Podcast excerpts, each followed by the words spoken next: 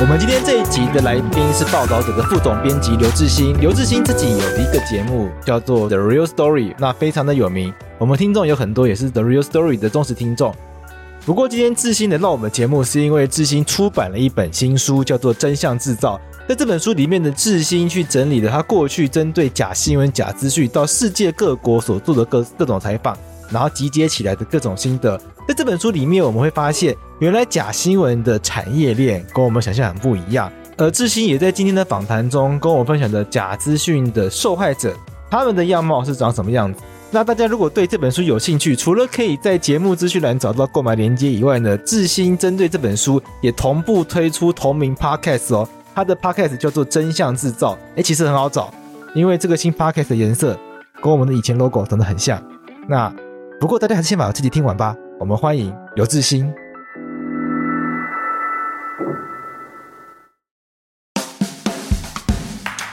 取得能力会造成另外一个阶级的话，其实越来越多的社会问题可能会因为这样衍生出来。那整体社会面临到像疫情这样子大规模传染病的威胁的时候，又或是气候变迁的时候，人类社会是可能因为这样子破坏了我们因应这样风险的能力的。这个是我写到最后觉得假新闻这件东西绝对不是大家想象中那种层次而已，它其实是会创造出一些阶级的。如果我们只讨论在谁在传播假新闻，以及因为假新闻在互相仇恨彼此的话，其实你会错过很多拉回那一些边缘人的机会。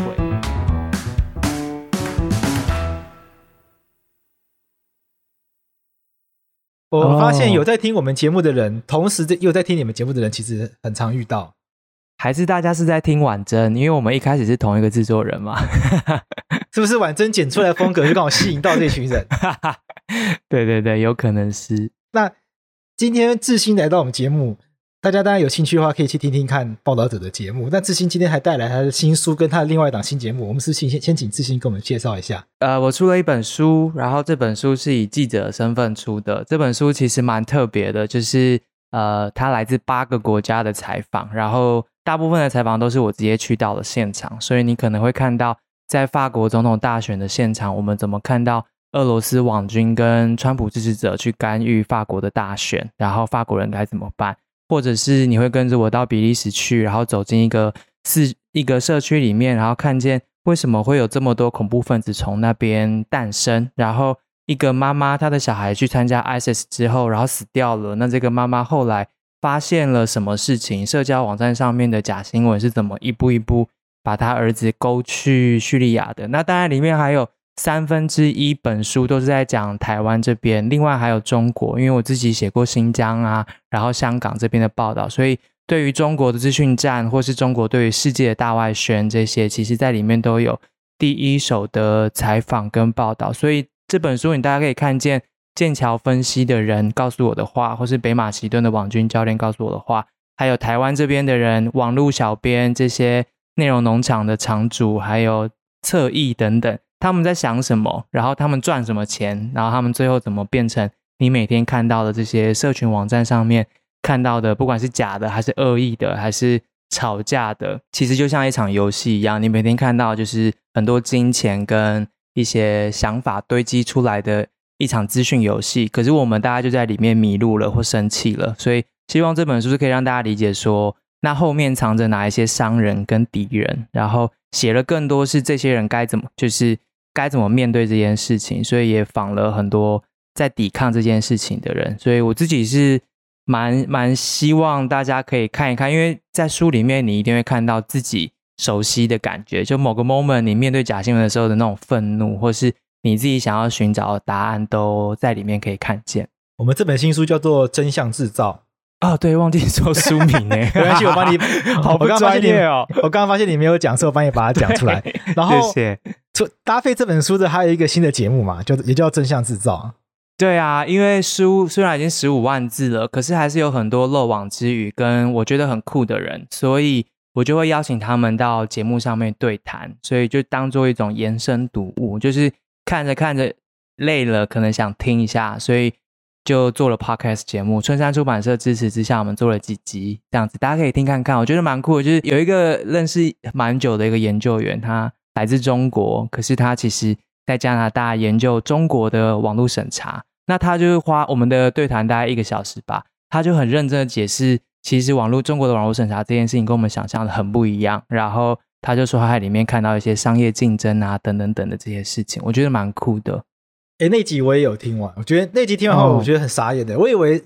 我以为那些关键字是什么中共的什么党委书记拿给 腾讯，然后就把它存入。啊、我想象中的运作方式是这样，大家其实完全不是这样运作的，完全不是。那他怎么运作的？我买一个关子好，让大家自己去听你节目。对，这个真的很可怕，因为很多集权政府就在学中国这一套，就是你只要颁布一个法律之后。接下来这些企业就会按照这些法律去帮你审查，我觉得那个蛮可怕的。对，这个那个部分真的很值得大家听一下。嗯、那智新的新节目应该蛮好找的，因为智新的新节目真的像制造，它的这个封面的颜色跟我们以前 logo 一模一样。对，你知道我我为什么知道你有新节目？是因为有粉丝跟我们说，哎，他听你的，他以为那是我们的节目，然后听下去发现是你的声音。哦、他就说，为什么主持人换自行了，然后跑来。我们法白 不知道审，反正就 I G 的私讯之类的，我们就说那不是我们节目。哦、然后又刚好我们最近也换新的 logo，拍谁拍谁拍谁，没有这个意思。想说你要用，那就给你用，你比较你比较厉害，那给你用，不敢再跟你一起用了。少在那边，少在那边。所以大家有兴趣的应该容易找到，找真相制造，然后就任你熟悉那个颜色，哦、就会出现。那智新新节目的内容就请大家自己去听，我们这边就卖个关子。嗯、那一集真的很精彩，啊、因为那集听完后会颠覆大家对于中国言论审查的想象，因为跟你想象的。完全是不一样的机制，然后而且你会发现这个机制比你想象中的还厉害，它的审查可以做到无孔不入的程度，它甚至就是不需要，它可能不需要习近平讲任何话，你就会自己帮习近平把习近平不想要的东西都弄掉，非常非常强。那回过头来，我想要先回聊聊这本书，这本书的主题是假新闻，对不对？但是我看完你你给我那些资料，以及一些讨论的文章之后，我初步的印象是这应该是在讨论假新闻，可是我觉得好像。讨论的框架并不是只有假新闻这么简单，好像背后有一些更大的东西。而且我觉得是从一个比较少见的角度来谈假新闻。嗯，其实呃，我想要出这本书啊，其实是想要让大家看见人这件事情啦。所以里面其实都是人物故事，就你会你会看见我在欧盟的办公室里面跟德国的呃所谓的新纳粹类似这样子的极右派的政党的党主席。我会，我所以书里面就会写他怎么从一个大学教授，然后参选，然后慢慢的变成一个民粹的政治人物，然后他们怎么在社交网站上面讲什么话去吸引选票，然后他们又怎么样雇佣一些网红啊，或是在一些特定的这些黑暗的网络上面的角落去煽动你的情绪，然后埋一些假新闻在你的脑袋里面，建立完全另外一个世界观，然后之后呢，让他觉得。让他的选民觉得他自己就是那个希望，然后去拿到选票，就是会有这种故事。你会看到一个政治人物他怎么崛起的，然后怎么成功的，然后假新闻或资讯操纵在他的这个人生故事里面扮演什么样的角色？那我跟他对话，就会问他说：“你怎么看待别人说你假新闻这件事情？或是你怎么觉得这样子是一个好的政治人物？”那他会有他的理由。所以我觉得透过这种对谈，其实大家可以理解说，为什么有人就是要靠这种东西赚钱。那这些人，我就更讽刺的是，这些人他会给我建议说：“那我教你怎么样不要 被假新闻骗。”所以还有这样子事哦。对，他们就是很大拉拉的，比如说剑桥分析的人就会告诉我说，要解决这件事情，就是要去立法，要去要去管，就是社交平台。然后那时候他讲这件事情，其实是非常非常不不政治正确的，因为大家会说，呃，言论自由啊，或是什么什么的这样子。对。可是可是东西出来之后，你会看到马克先生现在。他最主要的，他自己写了一篇投书到《金融时报》，就是要求政府要立法，他要立出那个框架来，呃，明确的定位平台的责任在哪里，然后等等等，再进入这样的讨论。但当然，立法的过程怎么立，谁来监督，这些是需要细致的讨论的啦。但我想说的是，这些真的在做资讯操弄的人，他其实看得最清楚，所以他会告诉我们该怎么办。所以书里面就记载了这些人的真实故事跟一些些。很荒谬的，但是很实用。他给我们建议，但我自己是记者，所以我会好奇说，在面对这一些事情的时候，其他人该怎么办？所以我也记载了那一些在世界各地的记者，或是世界各地的事实查核者或公民团体，他们怎么样面对这件事？我我印象最深刻，大家也是德国有一位，他就是被刺杀的那个歹徒，就是往他的脖子砍下去，差一公分他就会死掉的那个市长，因为他只因为他收容了难民这样子。那其实大家并不知道的事情，在德国，在一七年、一八年、一九年的时候，很多基层的公务人员就这样子被被被攻击，因为太多的阴谋论啊这些等等。那他怎么看待这件事情？然后他觉得政治人物该怎么做？像这样的对话也都在书里面。所以我觉得出这本书，我觉得是让大家看见假新闻怎么被制造出来的，谁在制造之外呢？而是这些人在想什么？然后理解了之后，我们自己就有办法做选择。然后你就会看到，在世界各地不同的人他做的选择是什么。所以也写了很多关于台湾的事情。那这这些人到底为什么要做假新闻？就是我们想象中的网军。嗯他应该都是为了特定的政治团体啊、嗯、利益团体服务嘛，比如说帮蔡英文打假球啊，或者是帮柯文哲洗洗流量啊，帮韩国瑜冲上排行榜第一名啊。我们想象中的网剧都在做这些事情嘛。但听你这样讲起来，网剧好像不一定是为了这个目的而来。嗯，那他们到底是谁？然后为什么要做这些事情来捣乱我们的社会？我觉得最基本的是，呃，书里面有一张图啦，它就是我们假设，我们假设你是一个很有钱的人好了。那你有钱，然后你可能是想要打赢选战，又或者是你想要攻击别人，又或者是你有一个新产品，你想要它得到很大的声量，那你接下来就可以用这个钱去雇佣行销公司、公关公司、网络作战部队等等等，然后这个人就会发下去，把这个任务发下去嘛。那他可能发给有声量的人，这个声量可能是他有很多的机器人可以创造声量，有很多的假账号可以创造声量。他可能是有一整个内容农场团队可以帮你写文章，又或者是他是网红或是 KOL 这样子。那这是第三层，那第四层再发下去就是那种打工仔，就是一个人在家里，然后透过一些假账号就可以赚大钱的那种打工仔。他可能就扮演最基层的这样子的工作，然后呃，他就是赚口饭吃嘛，这样。那所以你就会看到它是其实有不同层级的角色在里面的。那大部分的人你会发现，他们都是为了赚钱。可是赚钱的同时，其实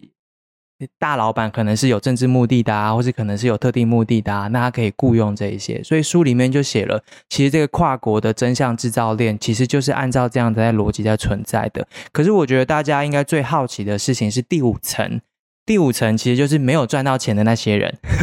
没有赚到钱的那些人，为什么还要做假新闻呢？对，所以很可能现在大家讨论的很多的，比如说侧翼啊，或者是。我们自己其实都有可能是其中的一环嘛，因为我们每一天在 share 一些文章、按赞一些文章，其实都在放大某些讯息的声量。那我们是为什么要做这件事情？因为我们想要，我们想要认定，我们想要觉得对的事情，然后被看见，也就是我们的情绪、我们的认同、我们的焦虑被唤起了，所以我们在社群网站上面采取了一些行动。我们就是那第五层。所以，如果用这样的脉络来看的话，你会看见，其实每个人都有不同的动机，但有人是为赚钱，有人是为政治，有人是为其他的，所以大概是用这样子来理解的话，我们大概比较能够看清楚这个真相制造链是怎么样出来的。你可以跟我分享几个书里的案例吗？我觉得印尼这个国家蛮值得大家关注的。印尼啊，因为印尼它的真正踏上民主化的时间跟台湾没有差很多，也是这三十年之内的事情。然后。呃，可是他们拥有非常多的人嘛，就是人口非常多，所以它其实是很大的一个民主国家。那所以，那同时它的行动网络发展的很急很快，就是在这几年之间突然发展起来了，大家都拿到智慧型手机了。所以，当你去写那边的资讯操纵的时候，它就是一场线上游戏，你知道吗？它发展的非常的快，远超过台湾人可以想象，因为他们每个人都在。每个人都在社交网站上，然后每个人有好几只手机，然后好好多账号。那他们又不懂得，很多人不懂得什么是网络素养，所以就会操弄得很光怪陆离这样子。我记得其中一个案例是有一个网军，我访到一个网军，然后他就告诉我一个例子，是在印尼就是发生的事情，有一对呃姐妹在百货公司里面吃东西，然后其实吃到一半呢，其中一位女生死掉了。那呃，活下来的那一个呢，他是从他是澳洲籍的印尼人这样子。那接下来就是大家就会就进入司法过程嘛，然后等等等，然后呃，当时候就是大家很生气啊，就觉得这个外国回来的人欺负了这个人，然后杀了他等等的，然后那时候很大一个民意就是要警方把他立刻抓起来，然后关起来，然后送审这样子。可是如果按照他是澳洲澳澳洲籍公民的话，其实不应该是这样的程序。对，那所以那时候这个澳洲籍的这位女生呢，她就雇佣了网军，然后去创造那个声量说。我们是个民主国家，印尼应该要法按照法律做事情，等等等。然后所以啊、呃，然后去攻击警方，说警方太民粹，然后等等等。结果接下来发生的事情呢，是警方也跑来找，就是我访这个网军他们的公司，然后说那我们也来创造一波声量压回去。然后 所以所以他们就也就创造一波声量压回去，说就是在我们的国土上，我们一切要以国民安全为主啊，然后等等等这样的。所以。他就是用这个例子告诉我说，其实很多事情是任何人都在买声量，然后试图影响决策或是公众的认知。在他的那个职涯里面看到的是，连警方单位也会这样做。所以我觉得这个例子可以让大家看见，其实很多的人都是买家啦。嗯，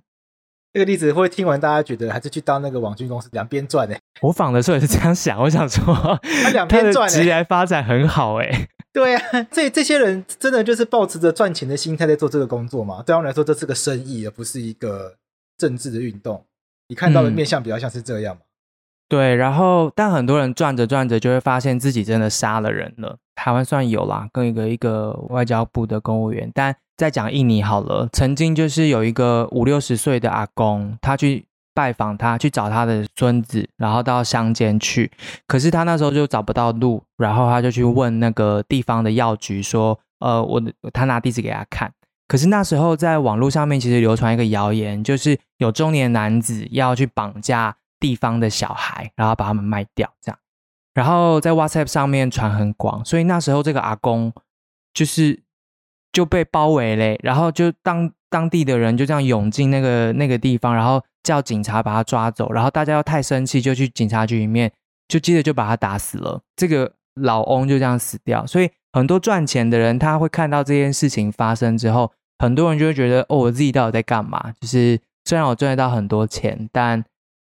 但这样真的好吗？但当然也有一些人，也有一些人是躺着赚，然后赚不完的啦。像北马其顿那个网军教头，就是他的名片上就写着。不小心帮川普当选的的那只手，然后他跟我采访的时候就跟我说，他们已经变成家族事业啦，他太太也跟着做，然后他小孩也要跟着做，就全家人在做这个网军的事业。北马其顿这个案例我也觉得很特别，网军教头听起来很厉害诶，是他是一手教出各国的网军吗？就是大家如果还记得的是话，就是川普那时候二零一六年在选举的时候，那那时候其实很多的。内容农场类的这样的网站的新闻取得了很多的流量，那那些新闻其实就是会有一些标题，像是教宗表态，全力力挺川普当美国总统，然后或者是说，呃，希拉蕊承认，呃，我不是最好的选择，等等等之类的，就是会写出这很多这种耸动的不真实的标题的新闻，然后这些其实对于那一次的选举来说。有一定的影响力，那结果很多人去追追，就发现写这些新闻的人竟然在远远的北马其顿这个国家。然后我就访到了那边的这个所谓的网军教头，他做的事情其实很简单，他就是开了一套线上课程，然后教只要你愿意付几百块美金，然后你就可以在这边学网络行销，然后接下来他就会帮你架设网站，然后你每天呢就会在上面复制一些其他国家的文章，然后改写成很耸动的标题，然后。把一些内容曲解啊，等等等，然后丢到 Facebook 或是 IG 或是任何情况之下可以拿到流量的地方。那很多的失业的年轻人，其实就是拿了一台电脑，然后有网络之后，然后交了一笔钱，就这样开始赚这样的钱。所以一六年到我采访的时候，那几年之间，其实很多失，因为那边的青年失业率非常的高，有四十 percent 以上。那很多人就开始做这笔生意，然后往这个所谓的网军教头，他就变成一个。手下就有很多很多人的一个头头，所以就会有跨国的人来找他说：“你可不可以帮我们生产，就是我们要的这些内容？”那其实听到这边，你会觉得就是一个赚钱的小镇的故事。可是就是在我写的时候，我有联络那个国际的调查记者啊，那你就发现，在往后几年的调查，就会看到，其实有美国的极右派的政治人物直接跟这些北马其顿的人接上线了，他就会觉得你你有流量，那你可不可以来采访我？又或者是你会写文章，那我直接复制你的文章到我的美国极右派的网站上面。所以他其实可以做一个外包的，你就可以想象那个声量制造的外包工厂。然后一个政党如果可以外包到那边的话，那比如说像俄罗斯这样的国家，它可不可以透过这边的这些外包团队去影响美国的大选？其实是有可能的。所以就是，所以他就看到这个东西，所以他就不断的 promote 说，我们这边可以帮你做这些事情，所以他就在更多国家赚这笔钱，这样子。我刚刚听到内容农场的时候，我想象的是什么几十万人都惊呆了这一类型的文章，几十万人都惊呆了，它内容可能不一定是假的，它可能就是一些没有意义的。就是没有营没有营养的内容，跟你讲的是，嗯、它就是直接就是虚假的内容，内容本本身就是错的。其实我们在讨论所谓的假新闻的时候，可以更精确一点的来定义的话，就是分成呃恶意的，然后或是不小心的失误，就是失真，然后又按照这个失真的程度，比如说百分之百是假的，啊，或是呃只有只有十 percent 是假的，啊，或是半真半假。或是他就是给你一个很好的 narrative，然后帮你带风向去引导你的思考。其实它的它是一个光谱的概念，就会有不实资讯到争议资讯到恶意资讯啊等等等。它是一个光谱，只是说现在大部分的人就用假新闻三个字来统称整个议题。这样，那假新闻到底要怎么样才可以叫做假？因为有时候你看蓝绿都说彼此是假新闻，很喜欢说彼此，对啊，对不对？现在是。或者是地方跟中央在说彼此是假新闻，对呀，对啊，现在疫情期间大家都特别有感。嗯、那到底这个假或不假的标准有没有一个客观的？我觉得就就从媒体的角度来看，就是嗯、呃，假设我们今天想要知道今天确诊案例有多少，那其实我可能打电话，然后可以拿到这个数字，那这个其实就是真的嘛，就是所谓的真的客观事实。可是我觉得现在这个时代啊，会出现那种你才假新闻，你全家都假新闻这样子互相指控的情况，其实是因为在社群，大家的主要的吸收资讯来源都是从社群网站上面，所以大家会按照网站上、社群网站上面的声量来判断谁是真谁是假，所以就变成越大声的人越越会被感觉是真的，就是一个一千人按赞的一条讯息，可能就会让你觉得他好像比较值得相信，所以。我觉得那是因为我们在接收资讯的这个场合、这个场域，已经从传统的大家定义的媒体移转到了呃社群网站上面。那当然，媒体也有自己的问题啦。我只是在说，我们习惯接收资讯的网站，可能是赖群组跟社交网站更大过于报纸版面嘛，对不对？所以在那个情况之下，声量就会大规模的去影响你的判断，所以现在才会。大家就想要做声量的比赛啊，所以书里面其实就讲到说，呃，这个声量部队，不管是在野党还是执政党，是怎么建立出来的？在台湾这边，我们刚刚这样听下来，发现其实假资讯的加害者这一端，他们主要是发现有庞大的商机，有利可图，所以做进来做这件事情。嗯，那这些人固然应该谴责啦。那有没有受害者的样貌？有没有人是真的因为这些假资讯？而受害，因为我们听到假资讯的受害，譬如说你吃错东西伤了健康，可能伤了生命，这些可能都是我们这个耳熟能详的案例。有没有一些比较特别的案例？嗯，我觉得其实大家都有受害，只是那个受害的程度不一。我觉得的听众朋友们现在可以回头问自己说，只是到底自己生命当中有没有因为假新闻这件受到什么影响？那个影响可能除了刚刚说的，像那个德国的那个市长，他就是因为。极端的选民相信了假新闻，然后呃就来杀他。然后他是还好，他有生还，但是有其他的德国政治人物就死在自己的阳台上，就是因为这些极端分子相信了这些东西。那当然还有难民啊，这些国际上面的这些案例，你会看见假新闻的威力。其实，但其实回到个人，就是书里面有蛮多受害者的。那他可能是政治人物，就选选输了，或者说他因为这样，然后。呃，被迫下台啊，等等等，然后也有那种呃老师或者是家人，比如刚刚提到的呃布鲁塞尔的那一位社区里面的妈妈，她的儿子就这样不见了。她是儿子突然不见了，然后她接到来自叙利亚的电话，然后说他儿子死掉了。他是直到这件事情发生了之后，他才回头去看，原来他儿子每天在社交网站上面看到的东西是那一些，然后他相信了，然后他就就这样子就一条生命就不见了，就是有有影响程度到这种的，但也有很轻微的，他就是让你愤怒，我觉得这是最普通的，让你愤怒，或是让你跟你的家人和朋友没有办法沟通，这种应该是发生在每个人的生活里面。那我访到的很多人其实都是受害者啦，其实最明确的就是事实查核者。在这个真相，在这个时代，你要告诉大家什么是真，什么是假，其实是一个风险蛮大的工作。就是你会，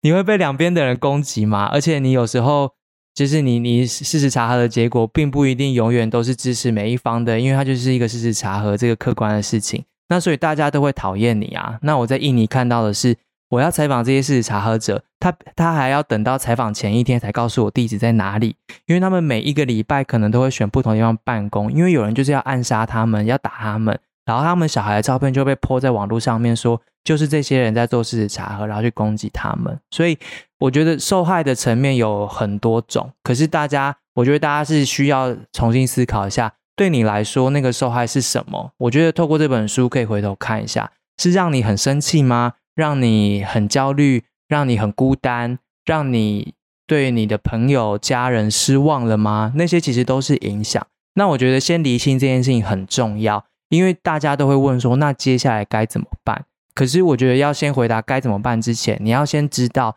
你自己受到这件事情、这个真相制造链的影响是什么，那你就可以去想说接下来要怎么办。我不我不知道做事实查核这么危险呢。对，我想你们应该多多少少也遇过一样的经验啦。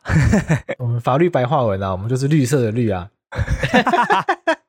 我们这个标签已经被贴很多次啦。我们很久以前被贴过国民党标签的，有没有觉得很荒谬？我们在服贸期间被人家说是马英九帮马英九讲话，帮江宜桦讲话，整个就是问号。哎、欸，那我我问你，你觉得从太阳花到现在，你你怎么看社群网站对于这些公共讨论？因为我觉得你们的。你们做的事情也是在公共讨论当中，然后挑一个切入点嘛。那我觉你们你们经历过这么久的一段时间了，这个转变对你们来说，你的观察是什么？观察，我觉得社群网站上面的公共讨论品质蛮差的，会觉得很差，是因为你很难，我觉得很难跟跟你观念不一样的人沟通，永远只能跟本来就认同你的人讲话。你会挫折是不是？我们一直都蛮挫折的，一直都很挫折。真的吗？像 Podcast 的流量也不高，这也是一个很挫折的事情。还好吧？其实我觉得蛮，我觉得脸书、IG、Podcast 其实都蛮明显，就是会听我们的节目，然后会看我们文案，会会认同我们的文章。不要说认同啦，有时候会愿意阅，会愿意好好阅读的人，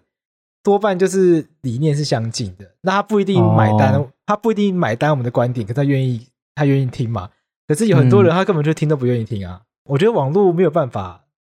让。大家开启真诚的沟通，但我觉得这个应该也不是网络的问题。嗯、我觉得是，我觉得网络本身没有办法解决问题，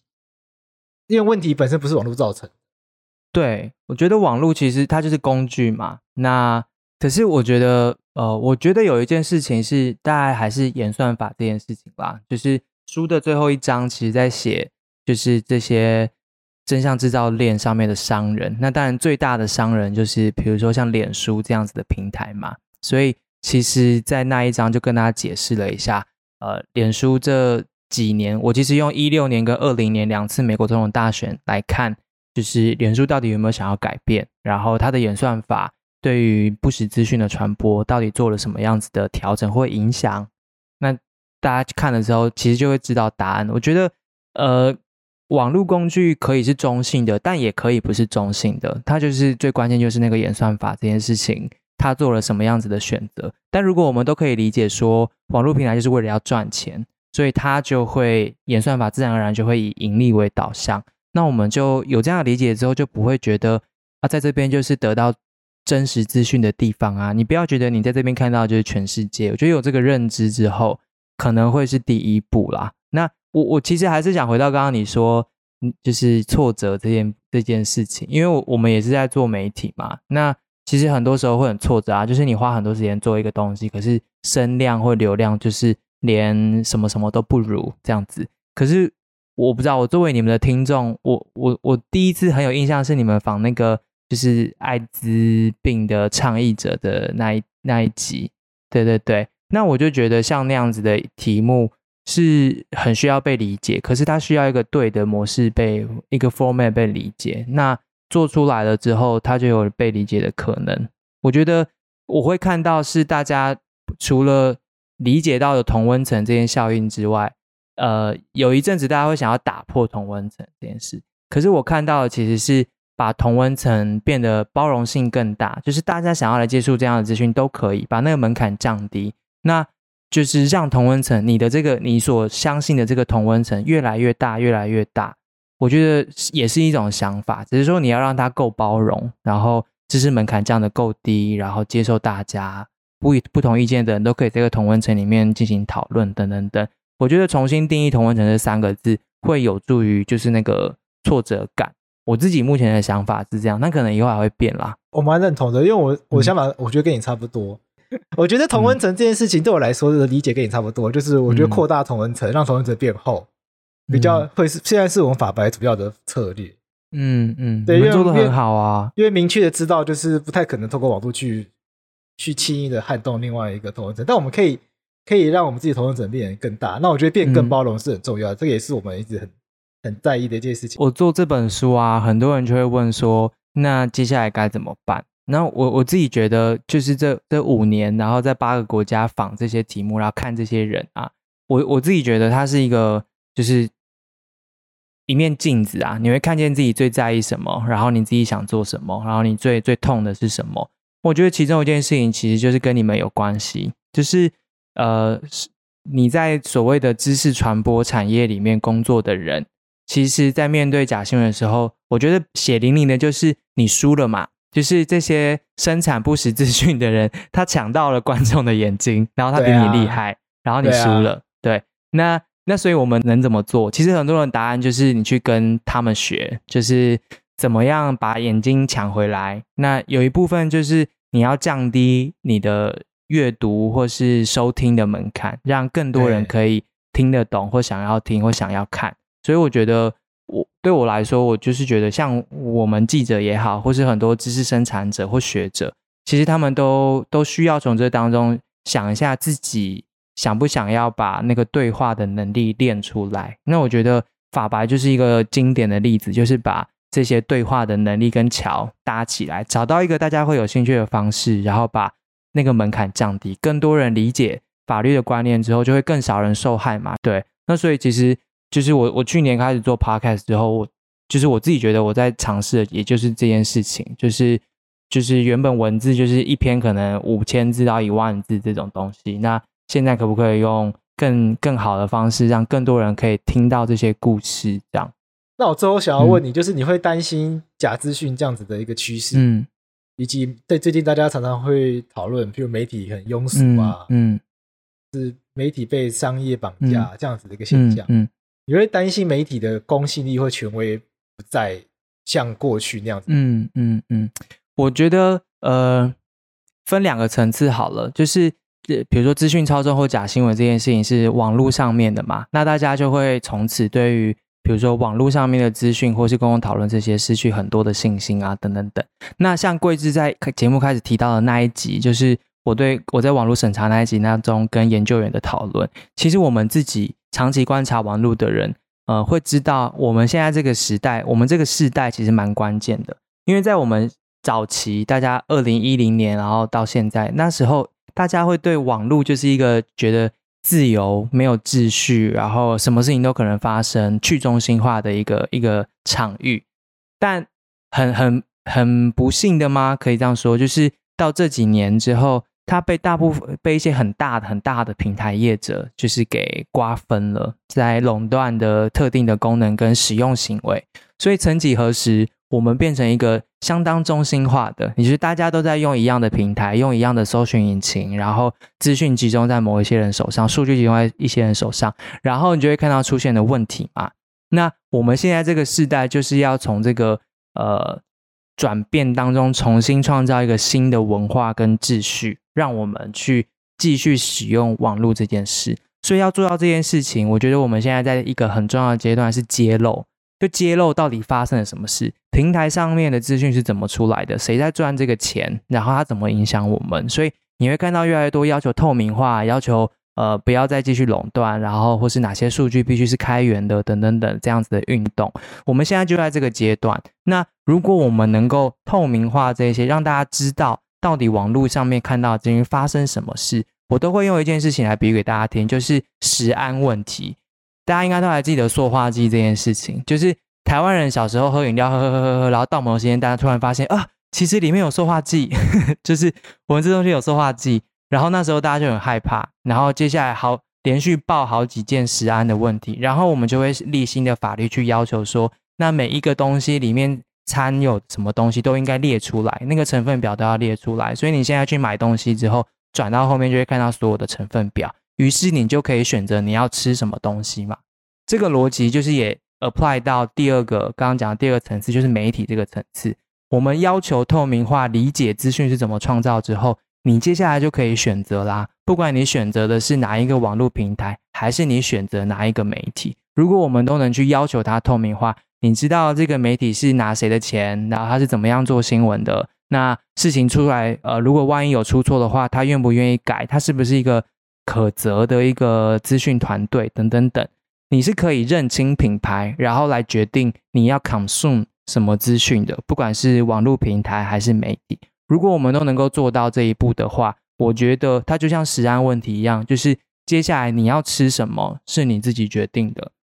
可是即使是到那边，就会衍生出另外一个问题，是我写这本书写到最后，我最担心的事情是，呃。知识分子，又或者是有资源的人，他懂得这件事情，所以他不会被假新闻骗，他不会被不好的媒体影响。可是，就是有很多人，他就是没有这个能力。那会不会产生一种新的阶级？特别是在疫情这个时代，对于资讯没有办法掌控的人，他就是会受到认知上面的威胁啊！他连疫情发生之后，他该怎么办？他可能都不知道去哪个来源找到这些东西。那这样新的阶级产生了，其实它是会造成一些资讯落差，然后衍生出来更多的社会问题的。我们看到的有一些特定族群的极端化，就是这样子的社会问题之一。所以像像我会一直说法白是个很好的案例，或是报道者他是全免费可以阅读的，是因为我们还是把这个变成是免费可以阅读的东西，所以还是让有需求人是可以碰触到的。不然以后如果资讯的取得能力会造成另外一个阶级的话，其实越来越多的社会问题或地雷可能会因为这样延伸出来。那整体社会面临到像疫情这样子大规模传染病的威胁的时候，又或是气候变迁的时候，其实整个人体人类社会是可能因为这样子破坏了我们应应这样风险的能力的。这个是我写到最后觉得假新闻这件东西绝对不是大家想象中那种层次而已。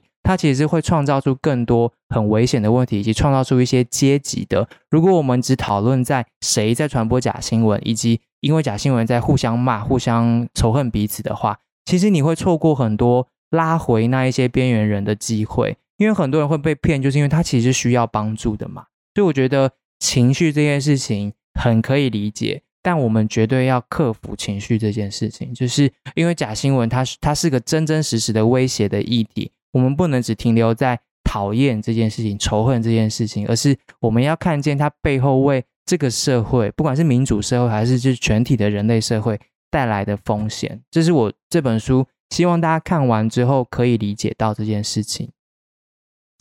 我想，致新这本书可以帮助我们用更不一样的观点去理解假资讯啊、假新闻这个议题，因为我们过去对它想象可能比较单薄，嗯、就觉得说反正这就是网剧，嗯、然后为了蔡英文、嗯、为了柯文哲、嗯、为了。江启臣、华一芬、中共都可以，反正反正就是一群被政治人物操弄的人。那、嗯、其实，如果你读了这本书，你会发现跟你想象的完全不一样。嗯嗯，嗯，那你对它的运作机制有了更正确、更全面认识之后，再回过头来思考这个问题。嗯，嗯，然后甚至会再回头检视自己手机里面那些，就会都会发现它可能运作逻辑跟你原来期待的想象都完全不一样。嗯、那我想这个也没有关系，嗯、因为这些因为这些 APP、这些社交媒体、这些。所谓的网军，它可能多或多或少都会在我们生活中带来一些乐趣跟方便。嗯嗯，我们越正确认识它，我们就越能够正确使用它。对啊，我们就不会对它赋予过多的不正确的期待。掌握那个主导权啦，我觉得主导权就是拿回在你自己手上。这样，你越认识它，你就越更了解哪些东西是可信的，嗯、哪些东西是不可信的，嗯、你就更越能够了解，我可以信任这个品牌，信任这个 APP，信任这些资讯来源到什么程度？我想这个都会是需要这个时代我们一起来认识的。嗯，对啊。好，那我们今天就到这边，我们谢谢志新。谢谢。致昕的新书，最后再帮他推荐致昕的新书叫《真相制造》。哦。那有兴趣购买的朋友，可以在我们的 Podcast 的连接里面找到 志勋的新书的连接。那志勋的这个《正向制造》呢，这本书很特别，还搭配一档新的节目，也叫《正向制造》。那欢迎大家有兴趣的话一起听。啊。那我们就到这边了，谢谢，谢谢大家，拜拜。拜拜。